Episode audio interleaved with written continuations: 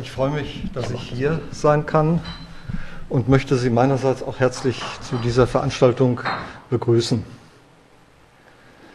Äh, bei meiner Vorbereitung ist es gar nicht so einfach gewesen, wie ich mir das zunächst vorgestellt habe, äh, Erich Fromm unter dem Aspekt des Sozialismus aufzuarbeiten. Äh, Erich Fromm hat ein sehr vielfältiges Werk hinterlassen. Man kann sagen, er ist in erster Linie Psychoanalytiker gewesen, aber einer ganz besonderen Schule.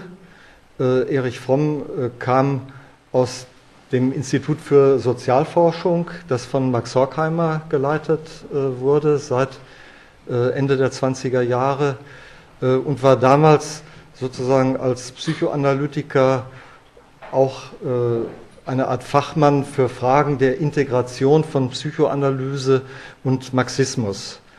Das waren äh, für den damals knapp 30-Jährigen äh, die Ausgangsimpulse, die sich äh, Zeit äh, seines Lebens äh, immer wieder, teils auch auf eine neue Art und Weise, äh, gezeigt haben. Dazu gehört etwa das Engagement äh, gegen den Vietnamkrieg äh, oder die Unterstützung der amerikanischen sozialistischen Partei.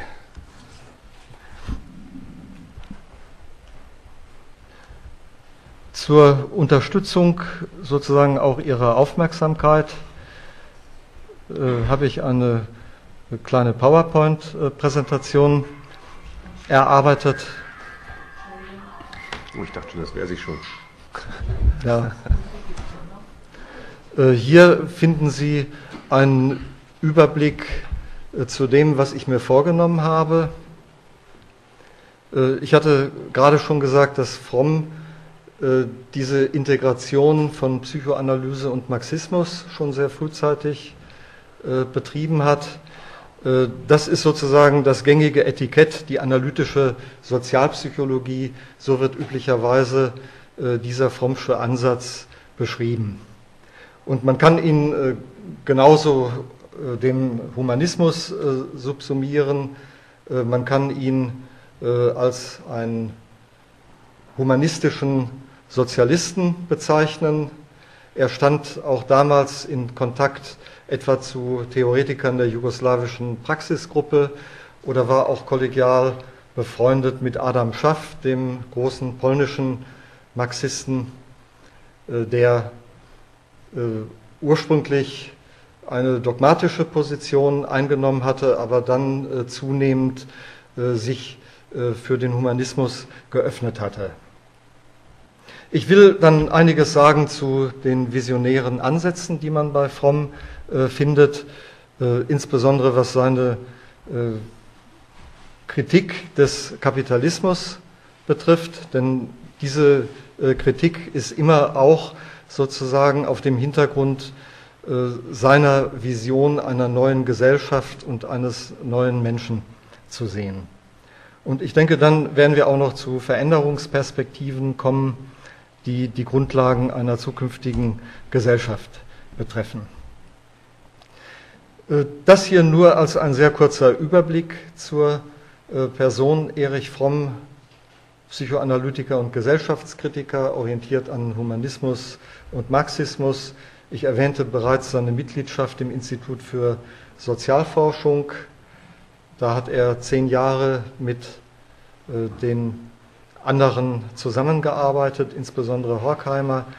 Äh, dann verstärkt seit den 60er Jahren des letzten Jahrhunderts sein politisches Engagement im Rahmen der Sozialistischen Partei in den USA, Teilnahme an der Friedenskonferenz in Moskau 1962 äh, und schließlich auch Unterstützung von all den äh, politischen Kräften, die sich nicht so einfach einer Position äh, zuordnen äh, ließen, weil es ja so etwas wie eine humanistische politische Partei nicht gibt. Äh, es gibt eine Reihe an biografischen Interviews und pointierten Äußerungen von Fromm. Ich habe heute beim Nachlesen diese Textstelle noch einmal gefunden, die mir sehr typisch für seinen Ansatz zu sein scheint. Äh, er sagte in einem dieser Interviews, als Kind fand ich es sehr befremdlich, dass Menschen ihr Leben dem Geldverdienen widmen. Ich konnte einfach eine Welt nicht begreifen, in der Geld zu verdienen die Hauptbeschäftigung der Menschen war oder sein sollte. Ich glaube, diese äh, sehr frühe Weichenstellung, die ja etwas zu tun hat, auch mit äh, einem bestimmten Ansatz von Moral und auch sozusagen eine kritische Grundlage, die nicht aus der kapitalistischen Welt stammt. Äh, Fromm hat ja Talmud studiert, jüdische Weisheitsbücher und ist auch von äh, diesen Tendenzen sehr stark geprägt worden. Er stammte auch aus einer bekannten Rabbinerfamilie mütterlicher und väterlicherseits. Also er hat von daher auch ähnliche Impulse wahrscheinlich aufgenommen wie Karl Marx. Wobei man sicherlich als Unterschied sagen muss, äh, dass äh, Marx äh, nicht orthodox jüdisch praktiziert hat, Fromm das aber zunächst über mehrere Jahrzehnte getan hat, bis er dann, wie er auch mal berichtet hat, an einem Würstchenstand nicht vorbeigehen konnte, weil das einfach zu gut duftete. Und da hat er das erste Mal in seinem Leben auch Schweinefleisch gegessen. Gut, ich wollte äh, nun heute nicht so vorgehen, äh, dass ich äh, zu sehr in äh, die Lebensgeschichte äh, eintrete. Äh, hier habe ich Ihnen zusammengestellt eine Auswahl von Schriften von Erich Fromm. Er ist schon in den 40er Jahren mit der Furcht vor der Freiheit bekannt geworden. Das ist sozusagen eine Kette von Bestsellern, kann man sagen, äh, gewesen, die äh, bis äh, zu Haben oder Sein reichten, wo er nochmal am Ende seines Lebens, vier Jahre vor seinem Tod, versucht hat, so etwas wie eine Quintessenz seiner Lehre zu, zu, vorzugeben. Hier zeigt sich auch deutlich, dass Fromm sich in den 60er Jahren sowohl wissenschaftlich wie auch politisch äh, für den Sozialismus engagiert hat.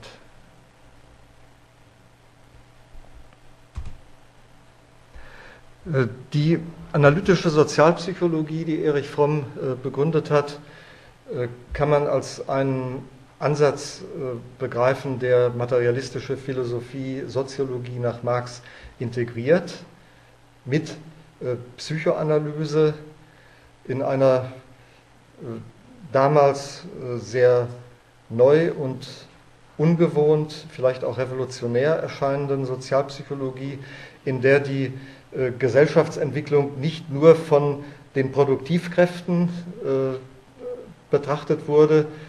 Gut, man kann sagen, es gibt die materiellen und die menschlichen Produktivkräfte. Also da war eine besondere Konzentration zu finden auf den Menschen als Produktivkraft im gesellschaftlichen Prozess. Äh, wobei äh, die besondere Perspektive auch hier, wie sonst im Frommschen Werk, eine psychoanalytische war. Also er fragte nach der Triebdynamik, die im historischen Prozess äh, modifiziert und freigesetzt wird. Zunächst hatte er hier den Begriff der libidinösen Struktur der Gesellschaft gewählt und schließlich hat er dann das, was er zur Veränderung äh, des Menschen als gesellschaftliches Wesen auf einer bio, äh, psychisch, physischen äh, Grundlage mit der Natur des Menschen und dem Sozialcharakter bezeichnet. Das Besondere an der analytischen Sozialpsychologie der 20er bzw. 30er Jahre war, dass im Horkheimer Kreis versucht wurde, äh, die ausgebliebene Revolution zu erklären, warum sozusagen die objektive Klassenlage äh, nicht zu einem entsprechenden klassenbewussten Handeln geführt hat, was die Gesellschaft sozusagen schon damals dann aus den Angeln gehoben hätte. Ich meine, Sie werden solche Formulierungen kennen. dass häufig gesagt wurde, der Kapitalismus sei historisch sozusagen am Ende, aber es wisse noch niemand, wie lange seine letzten Stunden und Sekunden dauern würden. Ja, und man kann sozusagen, wenn man die 20er und 30er Jahre nimmt, äh, dann durchaus sagen, äh, dass die einen würden vielleicht vorziehen, vom Todeskampf des Kapitalismus zu sprechen, aber ich denke, so einfach kann man es sich da nicht machen. Also es ist jedenfalls kein Todeskampf, der jetzt über 80, Jahrzehnte, über 80 Jahre, über acht Jahrzehnte gedauert hat. Das Besondere äh, bei dieser analytischen Sozialpsychologie von Fromm war, dass sie eine explizite Subjekttheorie beinhaltet hat. Also Fromm wollte zeigen, wie die gesellschaftliche Lebensweise auf den Menschen wirkt, wie der Mensch bis in seine Triebstruktur hinein, in seine Bedürfnisstruktur hinein von den gesellschaftlichen Verhältnissen geprägt wird. Und dass er auch so geprägt wird, dass sein prinzipielles Widerstandspotenzial nicht zum Ausdruck kommen kann. Da würde ich äh, so zusammenfassen, dass das äh, die Quintessenz sozusagen seiner analytischen Sozialpsychologie ist. Ich mache einen Schritt weiter zum Humanismus. Äh, hier anhand eines Zitates von Fromm, äh, auch im Spätwerk ist das ein Interview gewesen, in dem er sich zu Humanismus, Sozialismus, gesellschaftlicher Entwicklung, was wird aus dem Menschen geäußert hat. Ich zitiere, sowohl in seiner christlich-religiösen als auch in seiner säkularen, nicht theistischen Ausprägung ist der Humanismus gekennzeichnet durch einen Glauben an den Menschen und dessen Fähigkeit, sich zu immer höheren Stufen weiterzuentwickeln. Durch den Glauben an die Einheit der menschlichen Rasse, durch den Glauben an Toleranz und Frieden sowie an Vernunft und Liebe als jenen Kräften, die den Menschen in die Lage versetzen, sich selbst zu verwirklichen und das zu werden, was er sein kann. Also das ist äh, zumindest ein sehr äh, kurz äh, gefasster Versuch, das, was man unter Humanismus verstehen kann, mal etwas vereinfacht, aber kurz und bündig zusammenzufassen. Denn hier zeigt sich im Grunde einmal der Gedanke der Einheit der menschlichen Rasse, das kann man durchaus lesen als einen Angriff äh, gegen das rassistische Denken, dann den Glauben an Toleranz und Frieden und an Vernunft und Liebe. Äh, man kann sagen, dieser Humanismus hat sicherlich eine wissenschaftliche Dimension, aber er geht nicht in einer Wissenschaftsrichtung auf. Also wenn man sich auf Vernunft und Liebe bezieht als äh, den Kräften, die das menschliche Leben im Sinne der Humanität äh, gestalten können, dann hat man damit, denke ich, das Beschreiben und Erklären, was herkömmlich als Aufgabe der Wissenschaft verstanden wird, schon deutlich überschritten. In diesem Sinne kann man auch sagen, Fromm ist mehr als ein Wissenschaftler gewesen. Sicherlich, man kann ihn als Sozialphilosophen äh, bezeichnen. Aber ich würde sagen, er ist durchaus so etwas wie einer der letzten Universalgelehrten äh, des 20. Äh, Jahrhunderts gewesen.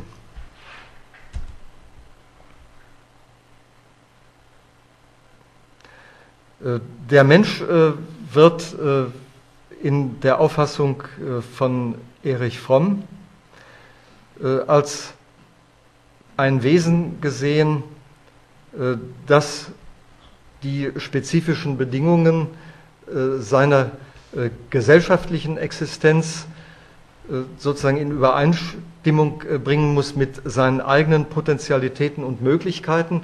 Von daher misst Fromm immer eine Gesellschaft daran, ob sie sozusagen geeignet ist, die Kräfte des Menschen zu unterstützen, dass der Mensch sozusagen zu seinen Potentialitäten und Möglichkeiten findet.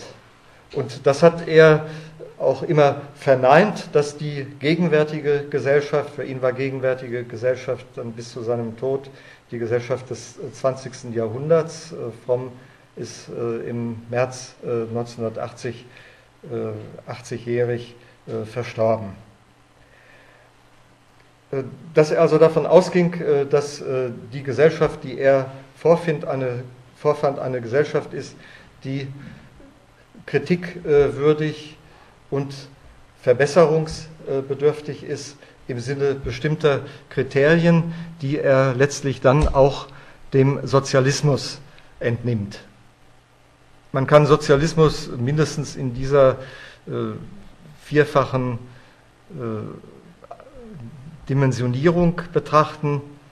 Äh, er hat sicherlich etwas, was über Wissenschaft und Philosophie hinausgeht, als eine Weltanschauung, aber er hat eben auch äh, sozusagen ein wissenschaftliches Programm als beschreibende und deutende Wissenschaft.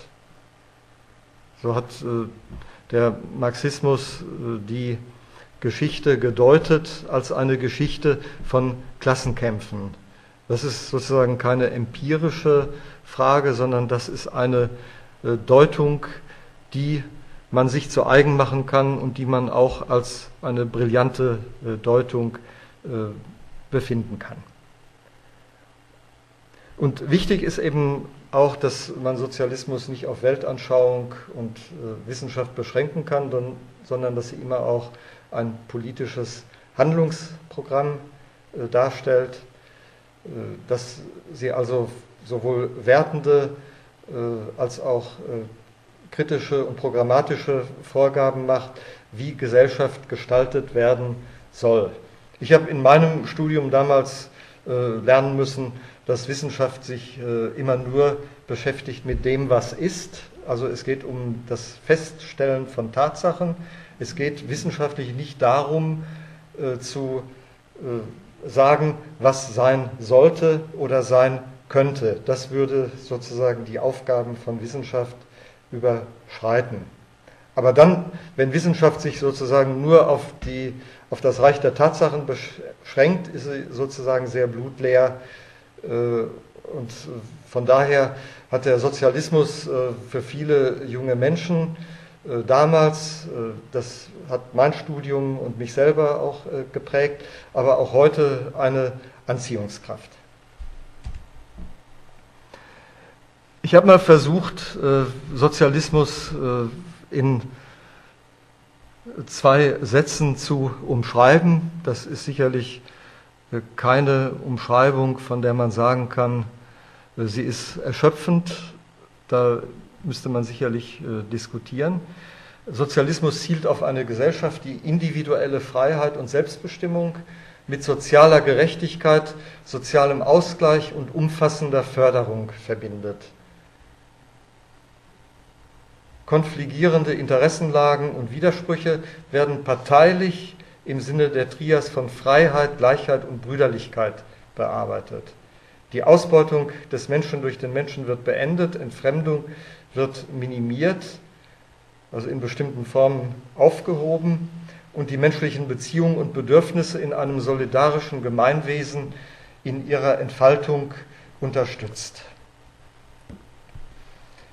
zumindest, äh, auch wenn diese Umschreibung nicht erschöpfend äh, sein soll, zumindest glaube ich, dass Fromm sich äh, in seinen Arbeiten in dieser Richtung bewegt hat, etwa auch in seinem Buch Wege aus einer kranken Gesellschaft, und dass er einer solchen Kurzbeschreibung durchaus zustimmen würde.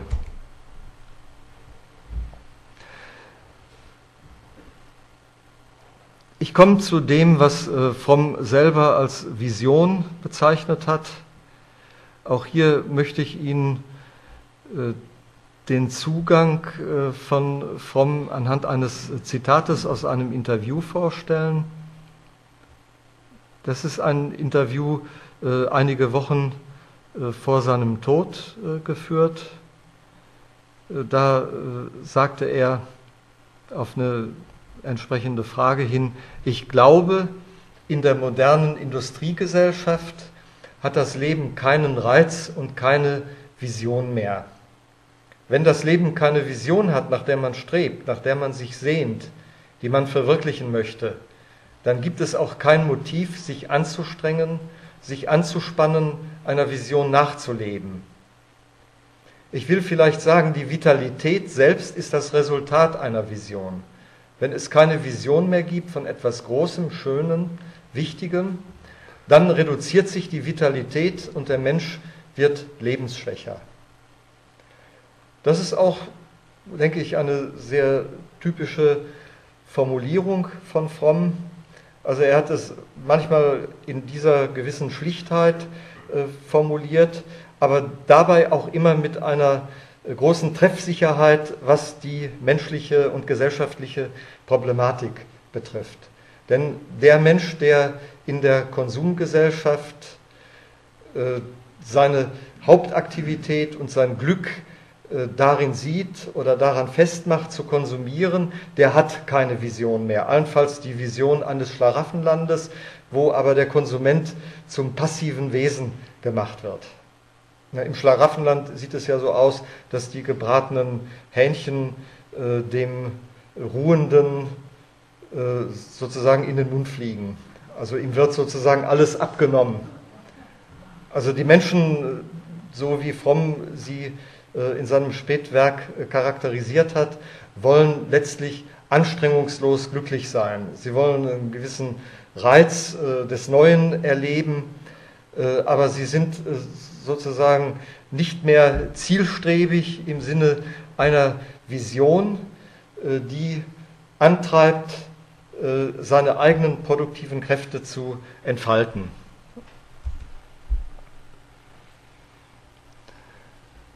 Ich komme zu einem Versuch, ähnlich unvollkommen wie der Versuch, Humanismus und Sozialismus zu umschreiben, was sozusagen der Kapitalismus und bei Fromm ist es insbesondere der Industriekapitalismus und der Konsumkapitalismus äh, auf der ideologischen Ebene äh, an den Menschen herangetragen hat. Äh, schon der Handelskapitalismus lässt sich mit der typischen Erwartung umschreiben, dass durch die Investition von Geld in ein Unternehmen Gewinne zu erzielen sind. Äh, das war auch schon, wenn die Schiffsflotten ausgeschwärmt äh, sind und haben äh, in Indien Gewürze gekauft. Das gab teils Gewinnspannen, die über 90 Prozent getragen haben. Natürlich gab auch das Risiko, dass die ganze Ladung durch einen Schiffuntergang dann passé war.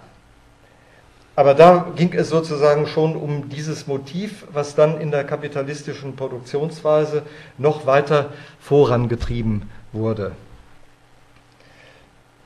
Man kann den Industriekapitalismus damit umschreiben, dass, dass akkumuliertes Kapital eingesetzt wird, um Arbeitskräfte anzuheuern, die ausgebeutet werden.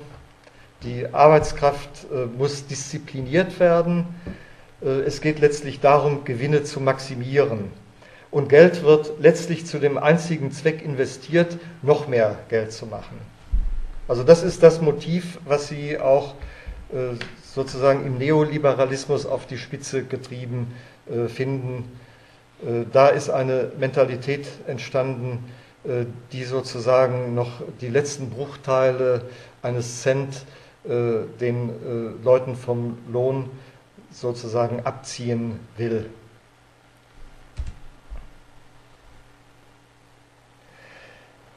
Die kapitalistische Produktionsweise mit dem strukturellen Konflikt von Kapital und Arbeit führte auf der einen Seite zu einer klassenbewussten Selbstorganisation der Arbeiter, äh, um sozusagen den, äh, dem Druck des Lebens standzuhalten und äh, der Ausbeutung und Verelendung etwas entgegenzusetzen.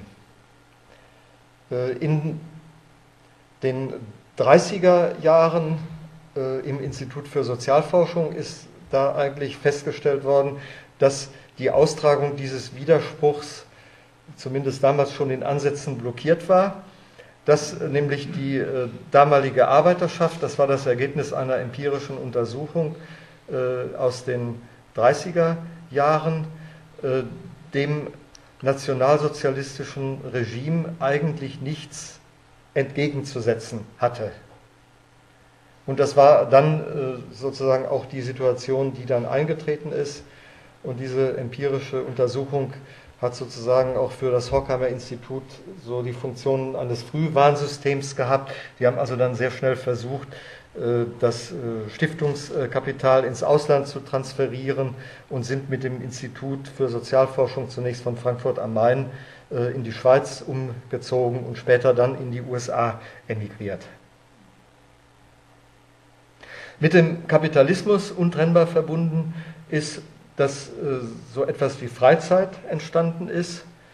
Freizeit mit der Funktion, die Arbeitskraft äh, zu regenerieren, was äh, gleichzeitig für die entstehende Massenproduktion bedeutete, da entstand ein Absatzmarkt, der sozusagen den Lohn, den Verdienst auch wieder in unternehmerische äh, Hände zurückführen konnte.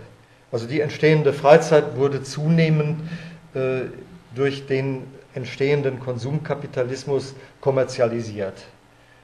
Äh, heute wird etwa von Zygmunt Baumann, einem polnischen Soziologen, die gegenwärtige kapitalistische Situation auch mit dem Begriff des Konsumkapitalismus umschrieben nämlich dass äh, die Menschen heute Mitglieder einer Gesellschaft von Konsumenten sind und dass der alltägliche Konsum darüber entscheidet, ob die Menschen eine Zugehörigkeit zur Gesellschaft äh, bekommen oder nicht.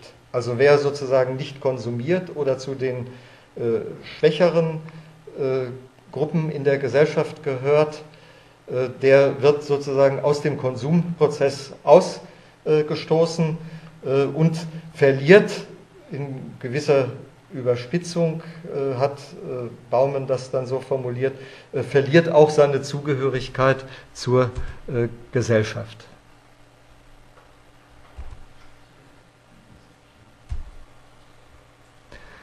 Ich komme zu einem weiteren Fromm-Zitat. Fromm war ja ein Mensch, der äh, sozusagen als Therapeut anderen Menschen in die Seele geschaut hat, sich sozusagen auf die Individualität äh, des Menschen in der Therapie eingelassen hat. Auf der anderen Seite hat Fromm die große Fähigkeit gehabt äh, zum soziologischen Denken, also Probleme nicht zu individualisieren, sondern Regelmäßigkeiten zu erkennen, die gesellschaftsbedingt und gesellschaftstypisch sind. Und er hat in der Therapie äh, sicherlich auch äh, mit äh, Menschen an der Glücksproblematik gearbeitet. Aber er hat es dann sozusagen auf den folgenden Nenner gebracht. Auch hier möchte ich wieder zitieren. Unsere Konsum- und Marktwirtschaft beruht auf der Idee, dass man Glück kaufen kann, wie man alles kaufen kann. Und wenn man kein Geld bezahlen muss für etwas, dann kann es einen auch nicht glücklich machen. Das Glück aber etwas ganz anderes ist, was nur aus der eigenen Anstrengung, aus dem Innern kommt und überhaupt kein Geld kostet. Das Glück das Billigste ist, was es auf der Welt gibt. Das ist den Menschen einer Gesellschaft, die sich für alles bezahlen lässt, noch nicht aufgegangen. Deshalb meinen sie, die Reichsten müssten auch die Glücklichsten sein. Also Fromm meint äh, das sicherlich nicht in diesem äh, Sinne, dass man äh, sich jetzt nicht um die Verteilung von Reichtum kümmern muss. Also er hat in anderen Zusammenhängen immer die soziale Gerechtigkeit betont. Sicherlich hat jemand, der über mehr Geld verfügt, auch mehr Möglichkeiten, sei es Krisen zu überstehen, wobei man sicherlich auch deutlich sehen kann, dass die Konsumideologie auch hier letztlich den Menschen nur ausbeuten möchte, äh, ihm sozusagen alles, was verkäuflich ist und verkäuflich gemacht werden kann, dann auch andrehen möchte. Und deshalb entsteht sozusagen auch diese Fehleinschätzung, nur das, was Geld kostet, ist wirklich wertvoll. Wenn man für etwas, so hat Fromm es ja hier formuliert, wenn man kein Geld bezahlen muss für etwas, dann kann es einen auch nicht glücklich machen.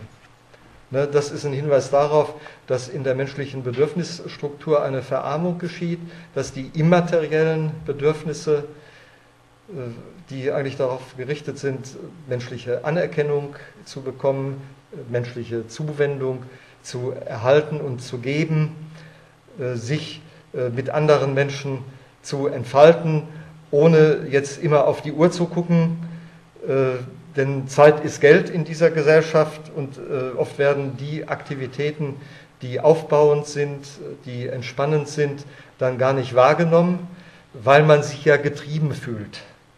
Ne? Und äh, der Konsumkapitalismus hat sozusagen den Menschen äh, so angetrieben, äh, dass er letztlich äh, den Konsum und Konsumismus als alternativlos akzeptiert.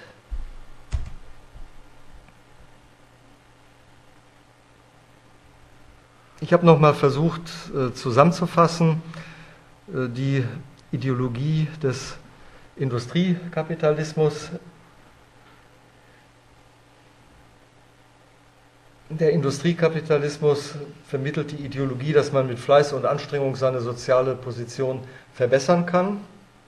Sicherlich kann man davon ausgehen, dass man äh, ohne Anstrengung auch nichts erreichen kann, aber es gibt eben sehr viele Menschen in unserer Gesellschaft, die sich anstrengen, die aber trotzdem nicht aus ihrer Misere herauskommen. Und von daher ist es auch sozusagen eine ideologische äh,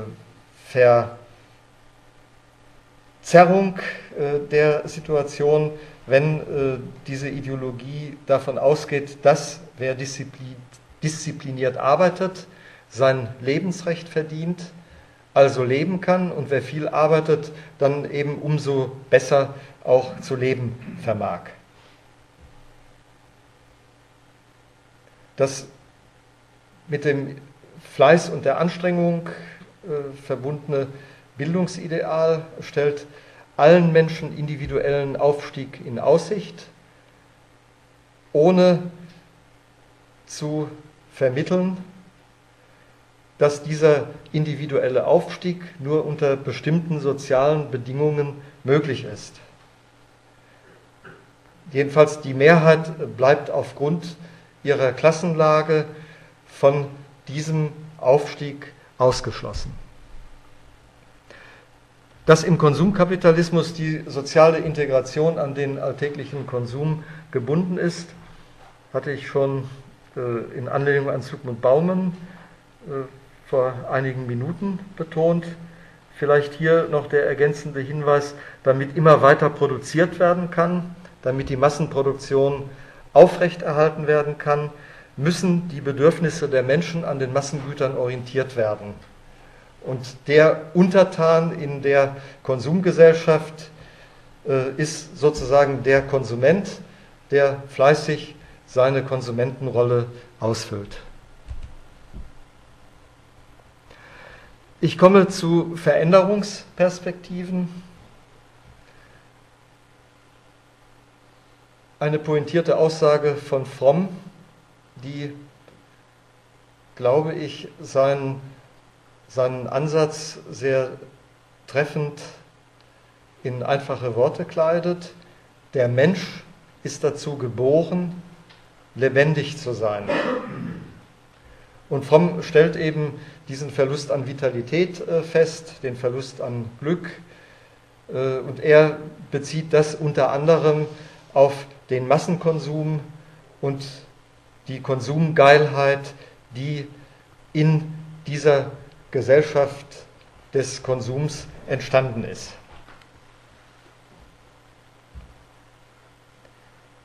Er geht äh, davon aus, dass im Unterschied zum Wesen des Menschen, das immer äh, gesellschaftlich konkret zu, zu erkennen ist, der Mensch von seiner Natur her über ein ungeheuer reiches Potenzial an Möglichkeiten verfügt und dieses Potenzial an Möglichkeiten muss, das wäre so eine moralische und politische Forderung, muss durch die gesellschaftlichen Umstände entwickelbar sein für die Mehrheit der Menschen. Und demgegenüber stellt Fromm fest, dass äh, der gesellschaftlich geprägte Charakter der Menschen in dieser Gesellschaft im Wesentlichen äh, auf Anpassung äh, bezogen ist, etwa der Marketingcharakter, von dem Fromm spricht, Anpassung an die Konsumgesellschaft und dass damit alles andere als ein visionäres Konzept verbunden ist. Im Gegenteil, die Beziehungsfähigkeit des Menschen, seine Fähigkeit zu unterschiedlichen Formen menschlicher Vergesellschaftung, wobei es da Formen der Vergesellschaftung gibt, die die menschlichen äh, Kräfte stimulieren, äh, können insbesondere in kommunitären Strukturen des Soziallebens entwickelt werden. In diesem Sinne hat Fromm auch in verschiedenen Zusammenhängen von einem kommunitären Sozialismus gesprochen. Also ein Stück weg von dem Individualismus hin zu einer, wie Amitai Etzioni das ausgedrückt hat, Verantwortungsgesellschaft. Also der Sozialismus muss sozusagen äh, sowohl das Individuum achten, aber muss sozusagen auch äh, Angebote an Sozialleben äh, schaffen, sozialpolitisch äh, konstituieren, äh, die es Menschen ermöglichen, sich auf andere Menschen produktiv zu beziehen. Und das kann man im Sinne von Fromm in äh, bestimmten Formen der Bezogenheit, die es ermöglichen, insbesondere die immateriellen Bedürfnisse zu entfalten. Also die Bedürfnisse, die man für Geld äh, sozusagen auf dem Markt nicht befriedigen kann, die man sozusagen nur im menschlichen Miteinander zur Entfaltung und Befriedigung bringen kann. Er hat äh, in diesem Interview, äh, aus dem ich noch einmal zitieren möchte, sehr vorsichtig formuliert, man müsste den Menschen zeigen, sagte er, dass sie eigentlich unglücklich sind. Man müsste ihnen die Illusion ihres Glücks zerstören. Das klingt sehr negativ, aber im Grunde genommen ist die Zerstörung der Illusionen die Bedingung aller wirklichen Veränderung. Ohne Illusionszerstörung gibt es keinen echten Fortschritt. Da spricht sozusagen der Psychoanalytiker. Ne? Aber es ist auch da sozusagen die Klammer äh, zum äh, historischen Materialismus und zur marxistischen Soziologie, äh, weil es darum geht, falsches Bewusstsein zu überwinden. Und Fromm versucht in diesem Sinne äh, mit dieser Des Desillusionierung und auch einigen äh, unterstützenden Maßnahmen äh, den Menschen in die Lage zu versetzen, selber zu erkennen, in welchen Illusionen er lebt, mit all dem, was man dann als Selbstbetrug auch bezeichnen kann. Zu den Grundlagen einer zukünftigen Gesellschaft hat Fromm äh, etwa formuliert die Abwendung von der Megamaschine hin zu überschaubaren Strukturen, in denen die Menschen handeln können und in denen sie auch so etwas wie Selbstwirksamkeit finden und entdecken. Das geht also eigentlich letztlich nur durch äh, Prozesse der Dezentralisierung, die äh, den Menschen sozusagen ermöglicht, am unmittelbaren gesellschaftlichen Leben zu partizipieren. Und die Produktion hat sozusagen nicht auf Profit zu setzen, sondern die Produktion hat dem Menschen zu dienen. Und im Grunde genommen muss damit auch zurückgenommen werden äh, die Übermacht des Wirtschaftssystems, denn das wirtschaftliche Denken ist ja in den letzten 20 Jahren, 30 Jahren zunehmend in alle gesellschaftlichen Bereiche eingedrungen, in den Bildungsbereich, in den Wissenschaftsbereich, in den Gesundheitsbereich. Und das ist sozusagen wieder zurückzubauen. Es geht äh, darum, die Ausbeutung im Verhältnis von Mensch und Natur, da spricht Fromm äh, die ökologische Problematik an. Diese Ausbeutung ist zu beenden, ebenso wie die Ausbeutung des Menschen durch den Menschen. Das ist sozusagen seine Vision, seine Utopie, dass die Solidarität der Menschen äh, gestärkt werden kann und dass eine gleichberechtigte, aktive Mitwirkung am Gemeinwesen möglich ist für die große Zahl der Menschen. Und eine Forderung, die man bei Fromm schon seit 1955 äh, findet, ist die Forderung eines bedingungslosen Grundeinkommens. Jeder Mensch, das ist die Überzeugung von Fromm, ist aufgrund seines Menschseins bedingungslos anzuerkennen. Im Sinne von menschlicher Zuwendung, aber auch im Sinne der Existenzsicherung durch ein bedingungsloses Grundeinkommen. Und das bedingungslose Grundeinkommen ist in den letzten Jahren ja auch wieder verstärkt diskutiert worden. Einen Ausblick äh, will ich zum Abschluss meines Vortrages noch geben. Das bestehende System ist nicht darauf ausgerichtet, das ist die Kritik äh, von Fromm, auch wieder mit einem zitierten Halbsatz, das bestehende System ist nicht darauf ausgerichtet, Zitat, die optimale Entfaltung des Menschen zu erzielen, sondern den optimalen Profit für das investierte Kapital. Und darin sieht äh, Fromm sozusagen einen veränderungswürdigen Punkt, äh, beziehungsweise äh, solange der Profit im Mittelpunkt steht und nicht die Entfaltung des Menschen, werden sich auch die sozialen und ökologischen Probleme weiter verschärfen.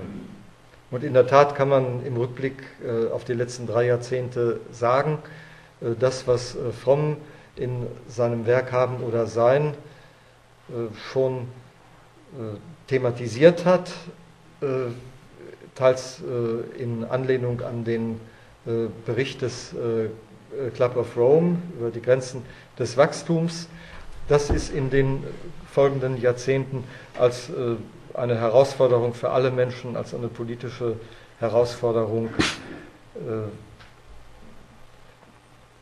zu verankern und zu verstärken. Man könnte die Entwicklung äh, vom humanistischen Sozialismus zu einem ökologisch orientierten Sozialismus vielleicht kurz in dieser Richtung umschreiben was die Unterschiede, die Weiterführung betrifft, während der humanistische Sozialismus das Wohlsein, Wellbeing aller Menschen auf der Grundlage menschenwürdiger Arbeitsverhältnisse und Lebensverhältnisse äh, betont, sieht der ökologisch orientierte Sozialismus die Notwendigkeit einer Postwachstumsökonomie. Also wir müssen uns sozusagen sowohl von dem Profitdenken äh, verabschieden und auch äh, von dieser Erfindung äh, des kapitalistischen Marktes, dass die menschlichen Bedürfnisse natürlicherweise äh, von ihrer inneren Dynamik unersättlich sind und sich immer weiter steigern müssten. Also das ist sozusagen das Wunschdenken der Ökonomie, die Konsumenten braucht, die immer wieder neue Bedürfnisse entwickeln aber letztlich zu keiner Bedürfnisbefriedigung finden. Das ist ja auch sozusagen die Intention. Also es müssen möglichst viel äh, Massengüter, die gekauft wurden, vernichtet werden, damit weiter produziert werden kann. Also es geht ja schon längst nicht mehr um einen sinnvollen Gebrauch äh, der produzierten Güter, äh, sondern um einen möglichst schnellen Vernichtungs- und Austauschprozess. Und wenn man das so sieht, äh, kann man, denke ich, auch äh, diesen Gedanken der Notwendigkeit einer Postwachstumsökonomie äh, begründen, nicht nur mit der Endlichkeit der natürlichen Ressourcen, sondern auch mit dem Betrug am Menschen, der in dieser Wirtschaftsordnung verübt wird und der normativ gesprochen im Sinne einer Forderung zu beenden ist.